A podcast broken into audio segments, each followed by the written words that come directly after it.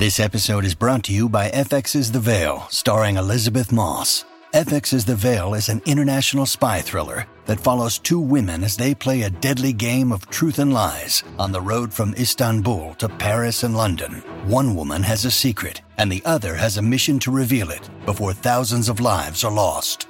FX's The Veil, now streaming, only on Hulu. Look, Bumble knows you're exhausted by dating. All the must not take yourself too seriously and 6 1 since that matters. And what do I even say other than hey? well, that's why they're introducing an all new Bumble with exciting features to make compatibility easier, starting the chat better, and dating safer. They've changed, so you don't have to. Download the new Bumble now. This episode is brought to you by Reese's Peanut Butter Cups. In breaking news, leading scientists worldwide are conducting experiments to determine if Reese's Peanut Butter Cups are the perfect combination of peanut butter and chocolate. However, it appears the study was inconclusive, as the scientists couldn't help but eat all the Reese's. Because when you want something sweet, you can't do better than Reese's. Find Reese's now at a store near you. Hola, esto es New Books Network en español. Bienvenidos a Novedades Editoriales en Historia, un podcast de The New Books Network. Soy Luca Heberle, presentador del show. Y hoy hablaremos con el doctor Antonio Ibarra sobre su nuevo libro Mercado e Institución, Corporaciones Comerciales, Redes de Negocios y Crisis Colonial, Guadalajara en el siglo XVIII. Antonio Ibarra, bienvenido al show. ¿Qué tal, Luca? Un gusto, gracias por la invitación. Gracias a ti. Bueno, Antonio, ¿podrías hablarnos un poco acerca de ti? Bueno, eh, hoy día soy un profesor de historia económica en el posgrado de economía eh, de la Facultad de Economía de la UNAM eh, y mi trabajo ha sido un trabajo combinado entre dos disciplinas. inicié formándome como economista, estudié economía eh, con un enfoque neoclásico, es eh, la, corriente hegemónica en el momento en que yo estudié la carrera, la licenciatura, el grado, digamos, en, la Universidad de Guadalajara. Y fue un momento interesante porque los historiadores económicos somos en ese sentido una suerte de híbridos, no solamente disciplinarios y epistemológicos, también emocionales. Y eso es interesante porque cuando desde la economía uno decide transitar a la historia, y reflexionar la economía con una perspectiva histórica, sin duda alguna hay un cambio en las emociones del conocimiento. Y también nos pasa con colegas que viniendo de la historia, eh, son los menos, se interesan por la economía, sobre todo la economía teórica, eh, que, la, que la asuman como una herramienta, digamos, que la tomen como una herramienta de pensamiento y la desarrollen en análisis histórico, también supone como un cambio de, espacio de reflexión. Y un poco eso fue lo que ocurrió, porque eh, estando eh, estudiando economía, muy interesado en microeconomía, en este enfoque neoclásico, tuve un muy recordado profesor chileno, Andrés Orrego Mate, que, eh, con quien tuve mis primeras discusiones que tenían que ver sobre cómo yo pensaba que la, economía ¿no? como conocimiento podía ser una herramienta muy, muy útil y muy, pensaba ingenuamente, fácil de usar el análisis histórico. Y realmente me puso varios acertijos que me, primero me intrigaron, después me emocionaron, por eso decía es una relación emocional y más tarde me persuadieron de formarme como historiador. Y por fortuna eh, trabajé con él en un proyecto de investigación y fue él quien me guió a la investigación empírica, a la investigación documental en archivo, lo cual es todo un proceso de iniciación, ¿no? Eh, en parte porque uno puede quedar atrapado por el llamado mal de archivo y por otro lado porque eh, es un ejercicio de imaginación histórica, construir desde una lectura del pasado problemas que resulten relevantes en el, presente. Desde entonces comprendí que había una relación muy estrecha entre el pensamiento abstracto de la teoría económica y, las posibilidades analíticas de la historia económica. Y es así como, digamos, de la licenciatura en economía decidí orientarme y cambiar de institución. Ahí fue que eh, también por, recomendación de otro querido profesor, Enrique Semo, eh, decidí venirme a estudiar una maestría en economía con un enfoque distinto a la UNAM, a la Universidad Nacional Autónoma de México, eh, con una especialidad en historia económica. Y bueno, aprovechando eh, una formación originaria, eh, un trabajo de investigación previa en archivos, moverme a Ciudad de México significó también estar en otro entorno intelectual, en otro entorno institucional y tener cerca el Archivo General de la Nación, que fue también un, un hallazgo en términos de complejidad de problemas.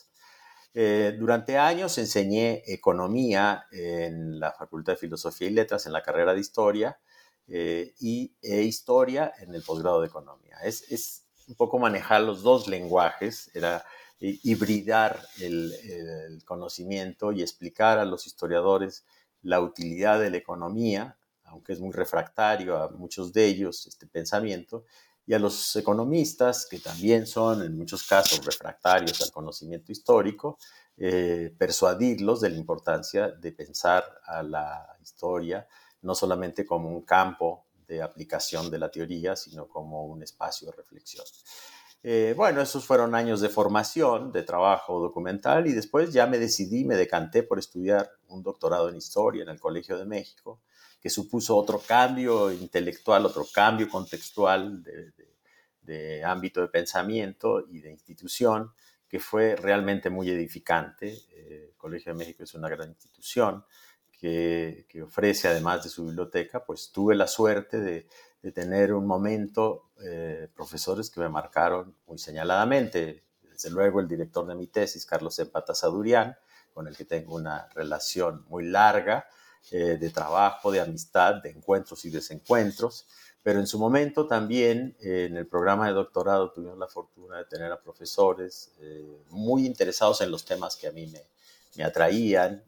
uno de ellos, el más cercano, el con el que mantuve un, un diálogo muy estimulante, Ruggiero Romano, y que me orientó a los temas que estoy trabajando hoy día, pero que entonces este, discutimos mucho. Era, era, era, un profesor que te, incitaba a pensar por cuenta propia. Muy crítico, muy polémico, muy incisivo. Eh, también debo decir que, bueno, otro profesor que me influyó mucho fue Herbert Klein, con el cual eh, desarrollé también un diálogo y su orientación al trabajo cuantitativo fue muy importante. Eh, Marcello Carmagnani, ¿no? Etcétera. Es decir, es una formación de trayectoria, te diría. Aquí el tiempo es importante también para la madurez de las ideas. Entonces, Antonio, además, en New Books Network solemos comenzar las entrevistas preguntando por el origen de los libros que presentamos. En tu caso, ¿cómo así llegaste a interesarte por los temas tratados en esta recopilación de ensayos?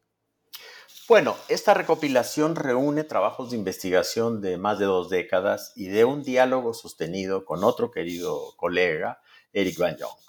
Eh, Eric ha sido un historiador mexicanista, probablemente eh, uno de los mejores historiadores mexicanistas, en parte porque no solamente ha creado obras que son eh, canónicas de un modo de pensar la historia de México, y ha ido de la historia económica, con su estudio sobre el sistema de haciendas en Guadalajara colonial, a la historia, digamos, social y política, con su gran mosaico de la revolución de independencia, la otra rebelión, y hoy día nos ha entregado una, yo diría, una tercera obra capital, que es la biografía política de Lucas Alamán.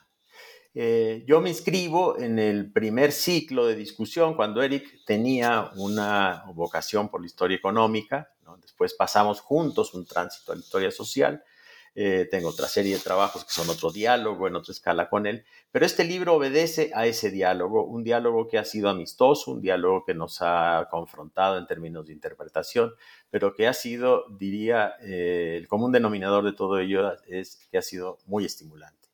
Eric me acogió en la Universidad de California en San Diego cuando hice una estancia postdoctoral y es ahí donde yo creo eh, que este libro se incuba, este libro eh, aparece como un, proyecto eh, intelectual que me ocupó durante dos décadas y que ha sido, digamos, hecho un poco a pasos.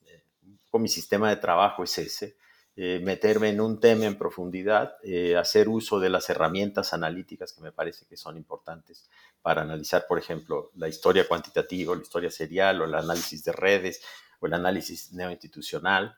Eh, depende del problema que me planteo. Y eso en parte es resultado también del diálogo que, he sostenido durante todos estos años con, con Bañón. es un diálogo que, que, no solamente es personalizado, tiene que ver también con un una visión de que la historia económica debe de, hacerse también en un horizonte muy amplio, pero, pero desde una mirada muy precisa, muy problemática, espacio-temporal. Y, en ese sentido, eh, lo que hay es un haz de problemas y de interpretaciones sobre la, historia económica, sobre tópicos de la historia económica, aunque tenga un referente empírico común. Te diría, eh, el, último de los subtítulos, Guadalajara en el siglo XVIII, es, el gran escenario, pero lo que hay aquí es, es una secuencia de, prácticas historiográficas, de problemas y de recursos, eh, eh, de recursos intelectuales para hacer frente a problemas de la historia económica. En un punto, el libro es como un itinerario, por eso decía, es más una referencia a un proyecto de largo aliento. Hay salidas colaterales, eh, me he ocupado de otros temas, la docencia me ha ocupado mucho, pero este libro es testimonio de una, de una reflexión, creo que de, si no de largo aliento, sí de un largo tiempo. claro.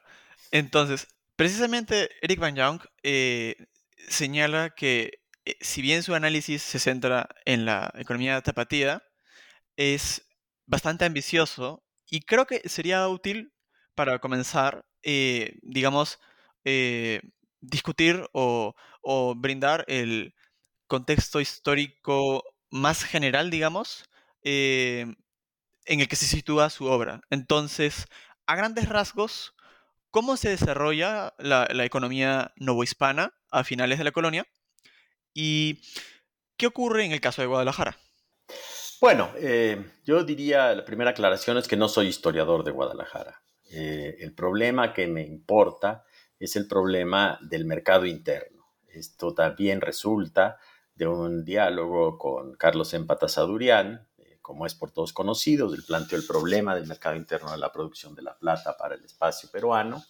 Eh, y esta hipótesis, una hipótesis que me parece todavía fértil para la investigación, en el caso de la Nueva España estaba, eh, digamos, en una fase de esbozo.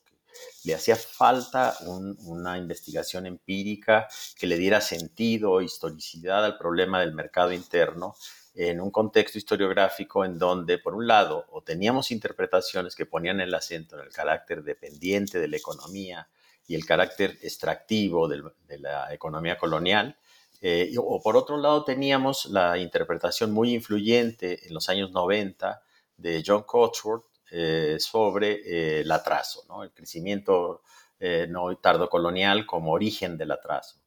Ambas hipótesis me parecían insuficientes, aunque fuesen persuasivas, eh, para algunos sectores porque la investigación empírica nos daba otro horizonte de complejidad.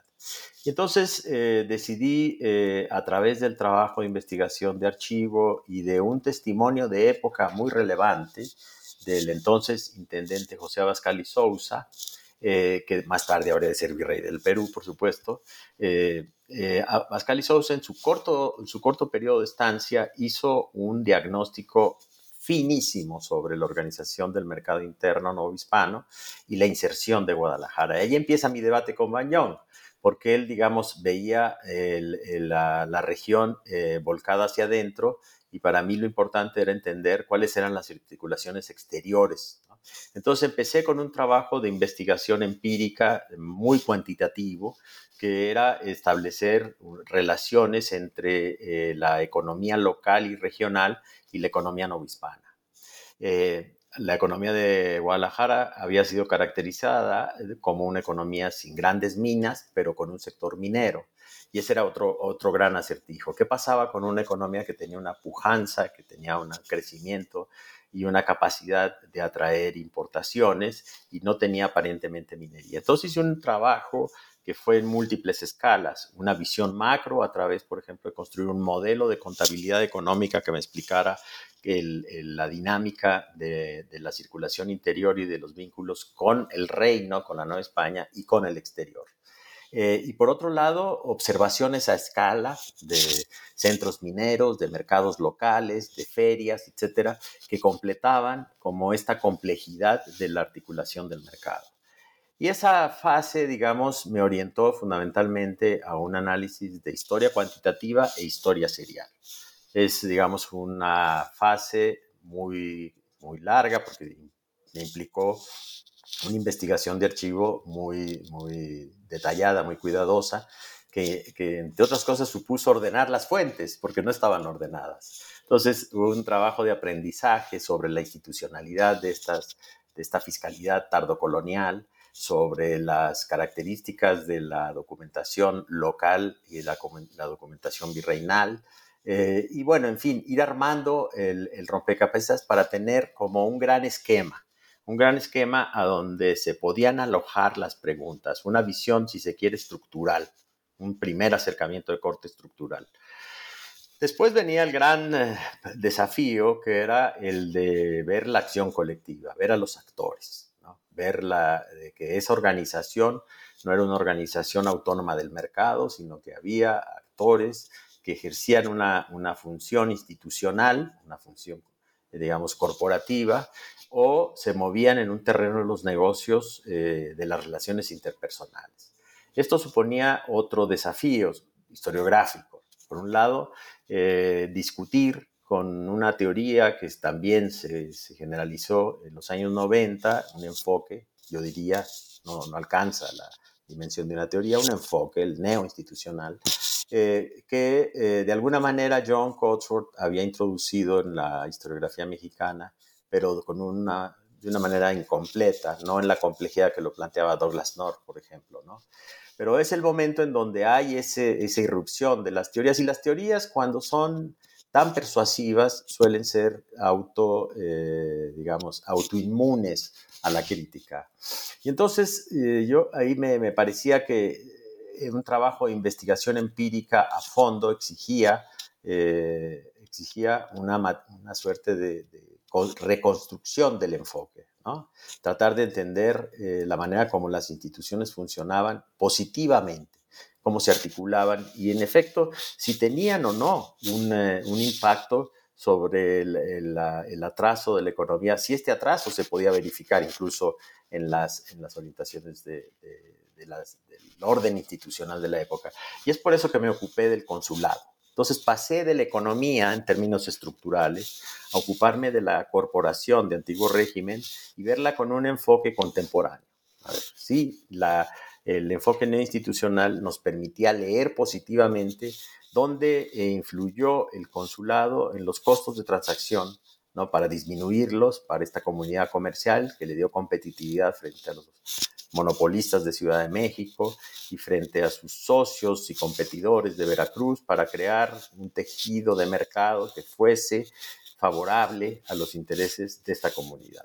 Entonces trabajé desde ese enfoque el consulado, decidí hacerlo en profundidad y, lo hice a través de la contabilidad del propio consulado. Eh, eso me ha llevado también a otros temas, y hablaré en el momento que estoy haciendo, pero después de ver a la institución como una corporación, como una unidad, me planteé el problema de la agencia. el problema de la agencia es ya no solamente la corporación ¿no? impersonal, sino los actores dentro de la corporación. De esa manera, eh, el enfoque en lo institucional era insuficiente. Me parecía que nos ayudaba a entender este problema de los costos de transacción y el papel de una corporación que se funcionó, que funcionó con una lógica modernizante en una economía arcaica, eh, y, eh, pero había que ver a los actores. Y entonces, la manera de ver a los actores, se trataba de un conjunto de 165 comerciantes, con tres generaciones que claramente se podía distinguir en el ascenso y ocaso de sus negocios. Entonces me interesaba analizar los vínculos relacionales entre todos ellos y los comerciantes, los agentes económicos de otras eh, de otras corporaciones y de, eh, de, aquellos que proveían crédito o los mineros que se asociaban con estos mercaderes. Entonces recurrí al análisis relacional, al análisis de redes. Y es por eso que hay, como decía, una sucesión de enfoques, de herramientas analíticas para ir armando ¿no? esta, esta, esta, digamos, explicación de conjunto. Y es por eso que eh, mudé sucesivamente de una visión muy cuantitativa a una visión, diría, sociológico-relacional. Y ese es un poco el punto eh, terminal que en el libro está descrito en distintos episodios, niveles de escalas, ¿no? Eh, niveles de análisis eh, puntuales, longitudinales a determinadas épocas, transversales a determinadas instituciones y actores y multirelacionados. ¿no? Entonces, el libro quiere ser a la vez que narrar una historia, porque hay un problema que está ahí tratado de referir a lo largo de los distintos capítulos, eh, también ofrecer como ese itinerario historiográfico, esos modos de pensar el mismo problema y de resolver algunas escalas de su complejidad. Ese es un poco la nuez de un libro eh, que reúne, digamos, esa experiencia de dos décadas de investigación en historia económica y diría social, ¿no? Es algo que no hay que olvidar en la historia económica. Ahora que ya comentaste de manera general tu obra, creo que podemos pasar a revisar ensayos específicos. Comencemos por el primer ensayo de la colección que trata sobre la historiografía económica mexicana reciente. Cuéntanos sobre ella. ¿Por qué empezar con la historiografía? Bueno, el primer texto eh, que es eh, una observación sobre un momento, el giro historiográfico de los años 90, atiende precisamente a, resolver ese, ese momento donde la historiografía sobre México, eh, digamos, cambia de, de tradiciones, cambia de orientación. Es un momento en donde, digamos, se eclipsa una discusión puramente teórica con un cargado tinte ideológico, eh, y la investigación empieza a tomar el lugar central de la narrativa histórica. La investigación empírica, y ahí quiero decir que influyen varios elementos. Uno de ellos, la disposición de archivos, grandes archivos ya concebidos como repositorios de información para la investigación. Eh, esto que ocurrió a la segunda mitad de los años 70 en México, eh, hacia los años 80, se constituyó ya como una estructura sobre la cual los historiadores trabajamos. Eh, progresivamente creo que también hicimos varios esfuerzos de, organizar fuentes y esto eh, me parece que forma parte de la historia de los temas que se trabajaron porque a medida que íbamos encontrando series documentales se iban modelando algunos temas, se iban armando algunos problemas y eso es lo que caracteriza a la historiografía de los 90, en donde, quiero decir, me inscribo.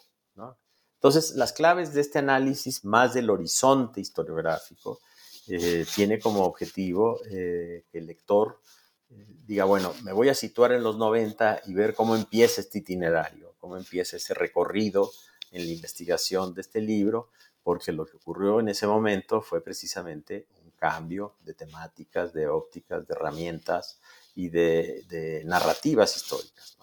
Simultáneamente, bueno, hay todo un proceso de institucionalización de la disciplina, eh, la agenda de investigación se hizo cada vez más cosmopolita, estudiar a la Nueva España no era eh, estudiar solamente, eh, digamos, un, espacio, era entrar en una discusión sobre modelos historiográficos, era discutir el colonialismo, era discutir el atraso, era discutir la industrialización, era discutir la economía que hoy llamamos global, cómo se insertaba las economías locales americanas en la economía mundo.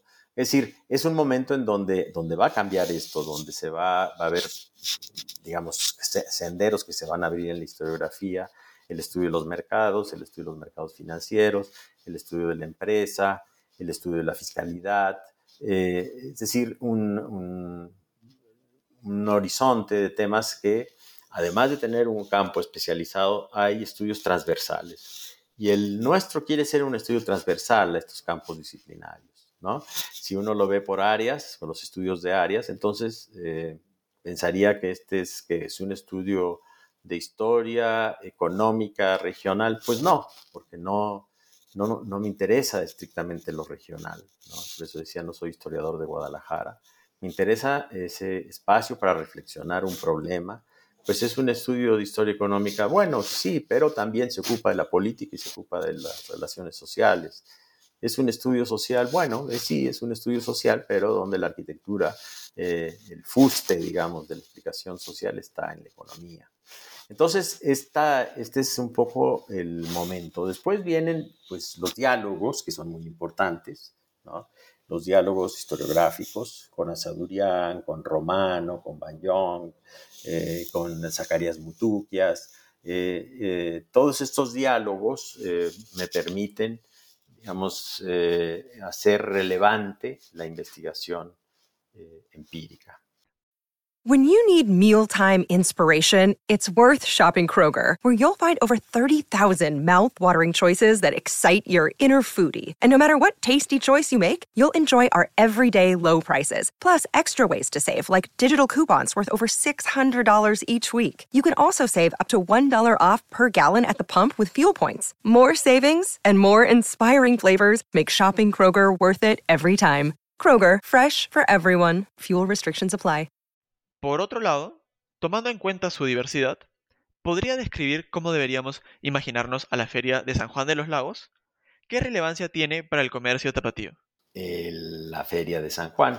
Bueno, la Feria de San Juan uno, si recuerda esa visión de Brodel eh, respecto a las ferias, que son momentos en donde los nudos, ¿no? se anudan las economías, se tejen las relaciones, que son episódicas pero son duraderas, eh, la Feria de San Juan es una de ellas, es una, feria eh, que se hacía en el marco de una advocación religiosa. Y esa advocación religiosa eh, produjo, atrajo a, comerciantes, financieros, mineros, consumidores, peregrinos. Es, es un momento, una quincena al año en donde un centro religioso se convierte en una bisagra de varias economías. La economía minera del norte, la economía eh, del centro oeste, agrícola y, agrícola ganadera y minera, y el vínculo que mantiene Guadalajara y su red de comercio a través de, la circulación de importaciones. Entonces, esa, esa es un poco la importancia de San Juan. Ahora, ¿cómo estudiar una feria? Que es interesante porque el aspecto más difícil era que los comerciantes del consulado habían logrado el privilegio de que esa, durante esa feria, esos 15 días, no se cobrara alcabala. Lo cual es una mala noticia para los historiadores porque nos deja sin fuentes, fuentes que había trabajado tradicionalmente. Entonces el desafío de explicar la importancia de esa feria eh, me llevó a consultar otro tipo de testimonios, eh, más indirectos. Uno de ellos, muy importante, fueron los, las guías de aduana, es decir, qué tanto se remitía a esa feria desde Guadalajara. Y bueno, la investigación ahí lo que prueba es eh, que ese modelo de negocios que ensayaron los mercaderes de Guadalajara fue muy exitoso gracias a la feria. Y no por azar, ellos mismos construyeron los cajones, es decir, las, tiendas, los almacenes de Calicanto que albergaban las mercancías y que hospedaban a los clientes. Eh, y salvaron algunos ríos que estacionalmente eran difíciles de cruzar, construyendo puentes y avenidas, etc. Hay entonces una relación ahí eh, simbiótica entre los negocios, el desarrollo de la infraestructura y los eh, intereses de una minoría comercial que puso en ese episodio el eje de su negociación. Entonces, desde Guadalajara uno, puede ver cómo eh, era el principal centro de abastecimiento de la feria, cómo la feria era absolutamente relevante, porque entre el 30 y el 60% de las importaciones las realizaban en 15 días en esa feria. Entonces, quiero decir, allá hay una, una, observa, una microobservación muy importante sobre, eh, sobre los mercaderes y la organización del mercado. Así que bueno, ese es uno, uno de tantos temas. Después me interesa el tema de las redes sociales, el tema hoy más con esa historiografía sinocentrista, de cómo circulaban las mercancías chinas en el territorio interior de, la región oeste, eh, también para dar un testimonio de, del dinamismo de la economía y de la complejidad del consumo, del consumo de efectos no solamente eh, del reino, sino también eh, de Europa y Asia, un cosmopolitismo de los mercados locales. Habría que decir que también están viviendo un momento eh, muy inscrito en la globalización comercial del último tercio del siglo XVIII. estas regiones no están ausentes de la, globalización de la época, que en su momento no se entendía como tal, ¿no? Estaba ahí armando el, argumento sobre la base de, mirar esa integración global desde lo local y eso me dio una mirada, creo, eh, eh, analítica eh, aguda sobre, sobre lo que estaba ocurriendo. En fin, ese es un poco el, itinerario y concluye eh, el texto, bueno, cuando ya hablé del análisis relacional, eh, y concluye el texto con un debate. bueno, después me salgo de la escala estrictamente no hispana para comparar estos dos consulados tardíos, el de Buenos Aires y el de Guadalajara, un consulado de mar, el de Buenos Aires, en el confín del imperio americano, eh, el Imperio Español en América, y otro que sería como un, consulado de Puerto Seco, como era el de Guadalajara. Ambas unas comunidades mercantiles muy dinámicas, prósperas, que, manejaron sus respectivos consulados con un interés de, grupo, de clase, de, ¿no? que esa es, la parte que interesa. Y final, un debate sobre el enfoque institucional. Y ahí discuto, ese es el corolario de toda esta investigación, discuto la hipótesis del atraso latinoamericano visto desde las dificultades de modernización de la economía. Bueno, esencialmente ese es el, el itinerario que ustedes pueden encontrar en el libro. El Consulado de Guadalajara, pese a su creación tardía y pese a su breve existencia, ocupó un rol muy relevante en la economía política regional e incluso virreinal. ¿Podría explicarnos qué era dicho consulado y de qué manera lo utilizaron los comerciantes de la región para defender sus intereses mientras el Estado colonial se encontraba en una crisis fiscal? ¿Cómo deberíamos imaginar el consulado? Bueno, eh, es interesante. Eh, los historiadores solemos partir de la documentación de época. Eh, y uno examina la real cédula de elección del consulado, que fue un canon más o menos general para los consulados nuevos que en la década de los 90 se abrieron en Hispanoamérica. Eh, la Habana, Cartagena, Buenos Aires, eh, Guatemala, eh, y en el caso de la Nueva España, Veracruz y Guadalajara. Bueno, tenían una función, son una organización, hoy diríamos, en la época una corporación. ¿Por qué? Porque forman parte del antiguo régimen constituían cuerpos representativos, eh, un privilegio que concedía el monarca a una comunidad de interés para autorregularse. Y eh, la cédula, la real cédula, nos da información muy genérica sobre los objetivos eh, que cada ah, corporación debería perseguir.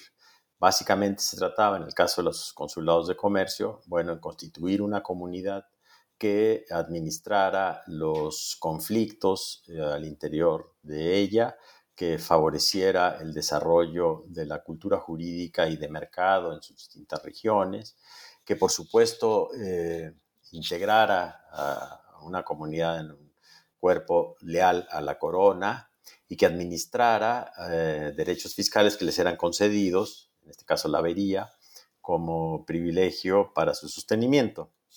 Ahora bien, en la década de los 90 eh, eh, fue muy importante, eh, en el caso de Nueva España, que estos dos consulados entraran en competencia corporativa con el de México, porque el de México había sido desde el siglo XVI un consulado de privilegio que adquirió un extraordinario poder y que había incluso sometido en gran medida a los virreyes. Y régimen de centralismo, eh, corporativo había eh, también eh, vulnerado las bases de la gobernabilidad económica, digamos, del reino. Entonces, se tenía el interés de que los competidores, siendo agentes comerciales, eh, introdujeran una, mayor, mayor dinamismo de los mercados que influyeran en, la competitividad de los precios y que positivamente constituyeran, digamos, una suerte de, de socios de la política borbónica eh, para eh, desarrollar una, una, economía de mercado que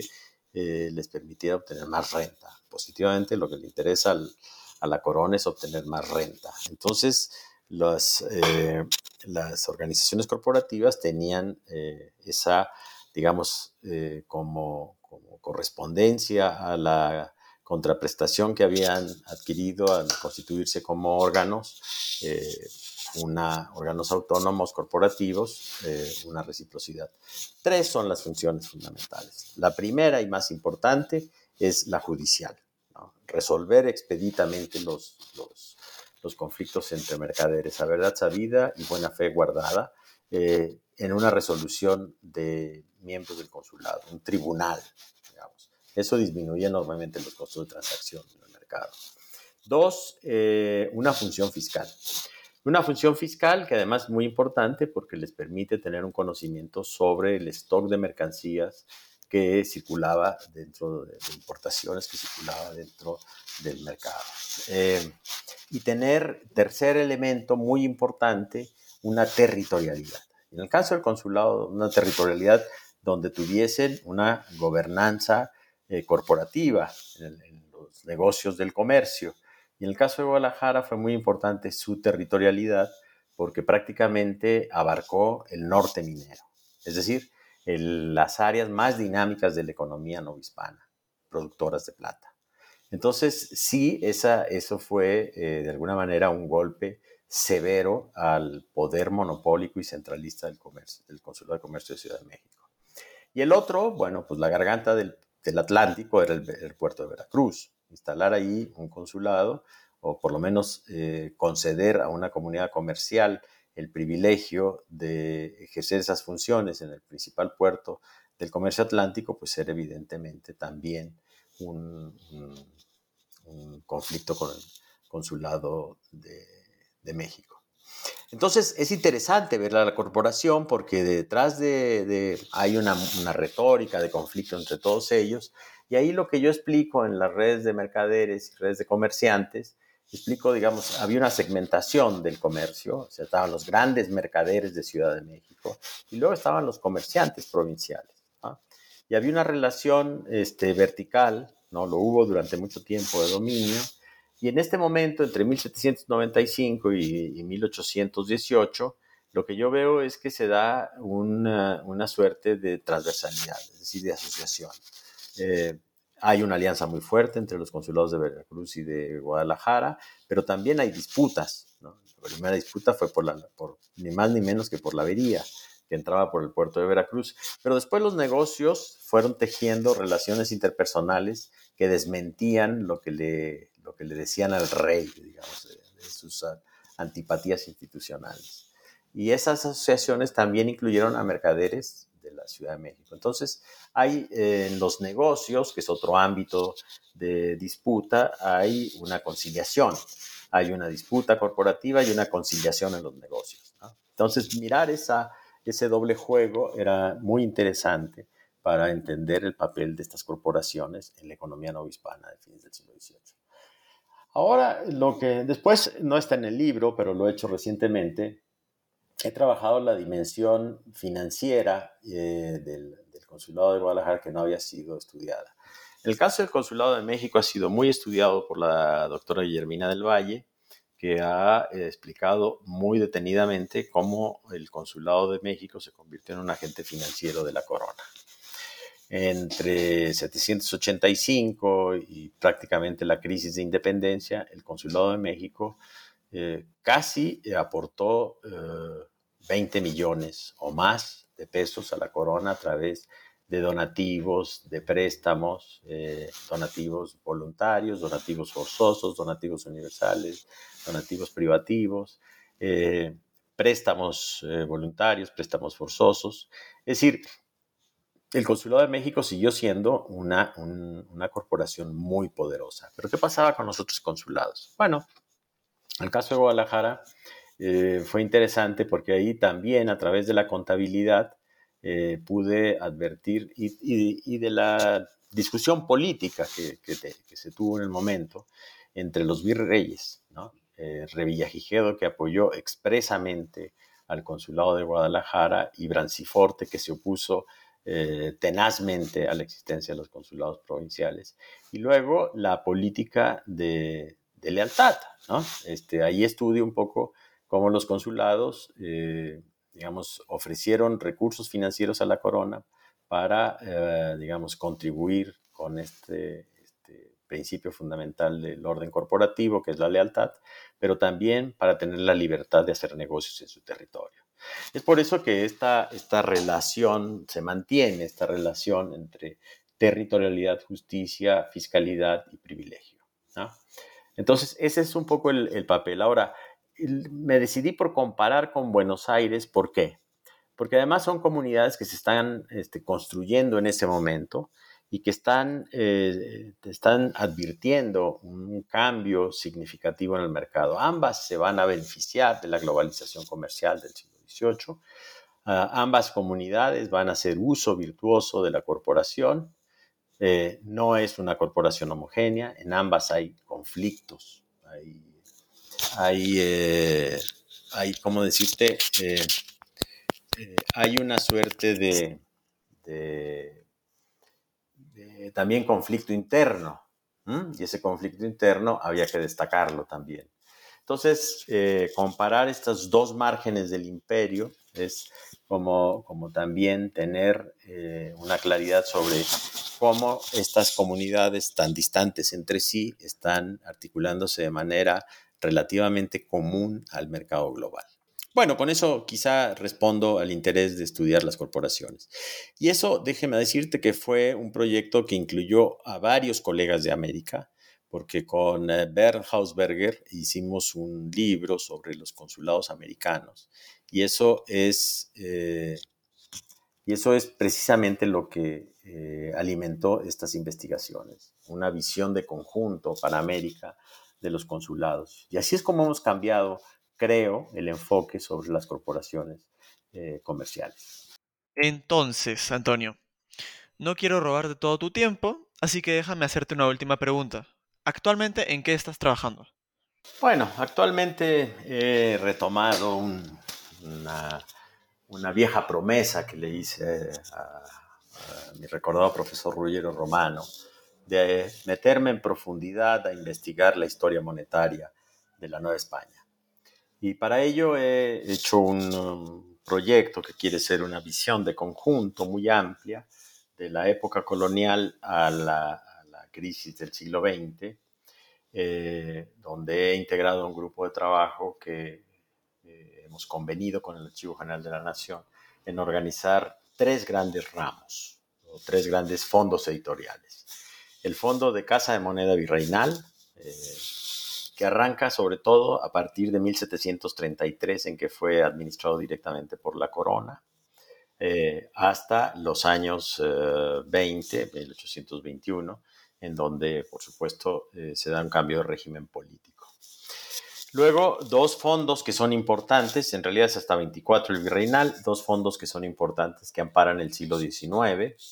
Uno que es la Casa de Moneda, ya en la administración republicana, que, que, estuvo en manos de la Hacienda Pública y que funcionó sobre la base de una asociación público-privada, el arrendamiento de las casas de moneda a los empresarios británicos y norteamericanos, que fueron los principales agentes exportadores de la plata.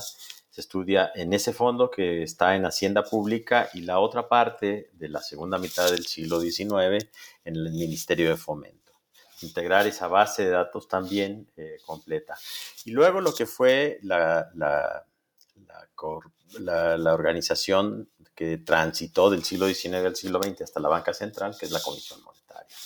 Entonces, hoy estoy dedicado a la historia monetaria, por un lado, como trabajo de investigación, y también a hacer una, compilación de reflexiones sobre la historia global.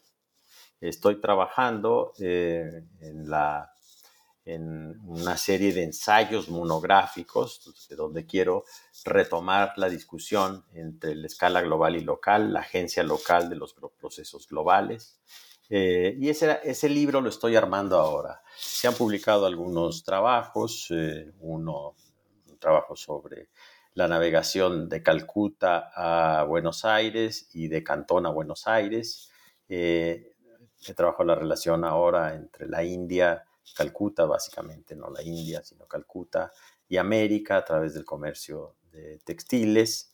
Y, quiero armar eso, un, volumen donde mire desde la escala regional los procesos globales, también que involucran a la trata de forzados, de trabajadores esclavizados, al contrabando eh, y a las defraudaciones financieras eh, a través de la Real Compañía de Filipinas, que también me da esa perspectiva global de una empresa de privilegio que eh, unifica los cuatro continentes, Europa, América, Asia y África en un mundo de negocios. Pero lo que importa, o lo que me importa a mí, es, es dejar de especular sobre las macro tendencias de la historia global, también dejar reposar ese ese ciclo historiográfico que es muy descriptivo para pasar a una problematización desde el espacio local.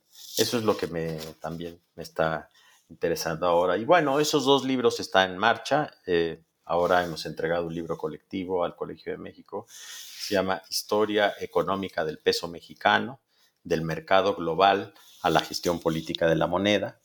Y el, y el título del libro sobre historia local, es decir, global y local, lo estoy pensando. Eso es en resumen lo que estoy eh, trabajando ahora y espero tener resultados muy pronto. Eh, Antonio, muchas gracias por tu tiempo. De nuevo, eh, agradecerte mucho, Luca, esta conversación que me ha sido muy estimulante, tu interés y tu buena lectura del libro, debo decir has hecho una lectura incisiva, eso me ha permitido volver a él y leerlo quizá con los ojos del lector, un lector agudo como tú. Así es que agradezco mucho la ocasión para poder conversar sobre el libro y espero que tenga algún interés para el público. Muchas gracias. Bueno, esta ha sido la entrevista con Antonio Barra para el canal de novedades editoriales en historia de The New Books Network. Gracias por escuchar New Books Network en español.